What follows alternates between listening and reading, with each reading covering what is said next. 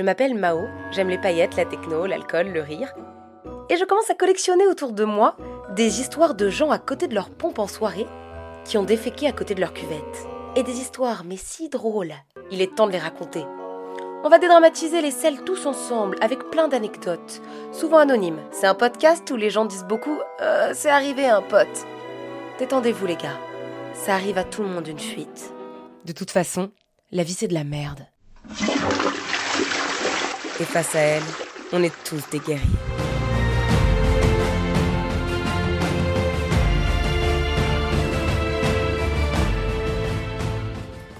Bienvenue à tous et à toutes dans ce troisième épisode d'Histoire de merde.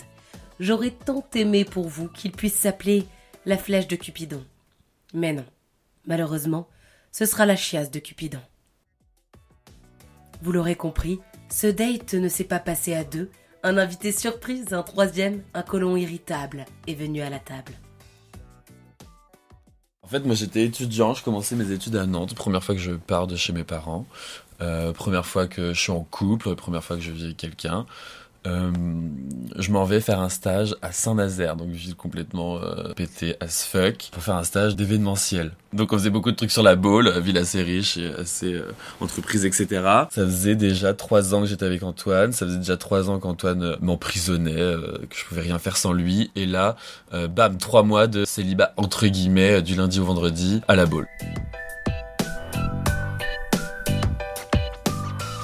Un soir, envie de rester pour le week-end à, la Baule quand même, tu vois, genre j'avais pas à revenir tous les week-ends à Nantes pour voir Antoine. Donc premier week-end de fête avec mes potes que je m'étais fait là-bas. Donc premier bar sans Antoine, premier PD qui me drague sans Antoine. Donc euh, bah première euh, tromperie finalement.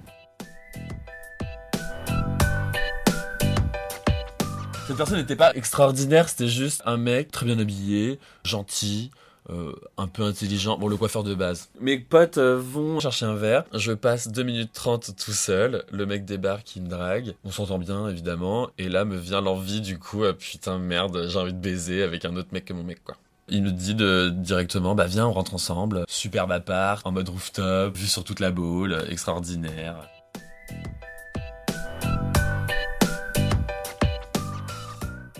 Bah, on continue à boire, on se chope. Je lui dis, ah, je rêve de prendre un bain. On prend un bain dans une petite baignoire de merde finalement. Là, je découvre qu'il, sa bite faisait la taille de sa jambe. Il m'a baisé avec du, euh, gel douche. Euh, on va se coucher. Et là, et là, ça arrive. Et là, euh, putain merde, j'ai envie de chier.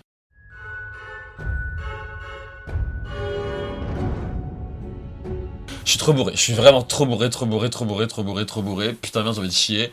Je trouve la, la, porte de la chambre et après, en fait, je me retrouve dans le noir. Impossible, impossible de trouver le moindre interrupteur. Impossible de trouver la moindre poignée de porte. Impossible de me retenir. J'ai chié dans son salon.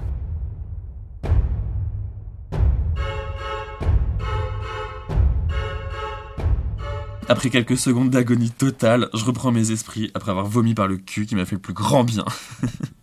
je trouve une poignée, laquelle? Celle des toilettes. J'ai pris mes affaires, je suis parti. Je suis très content de ne jamais lui avoir donné mon numéro, de jamais avoir donné mon Facebook ou mon Instagram.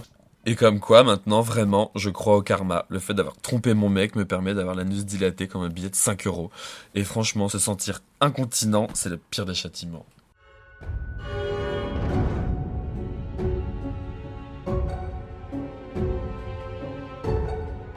C'est vrai, il y en a qui disent que la plus grande des punitions arrivera de la colère des dieux, un karma qui revient comme un boomerang. Et notre témoin anonyme de cet épisode 3 en a apparemment fait les frais. Alors, n'hésitons pas à interroger nos actions juste avant d'agir, histoire de pas se retrouver dans la merde.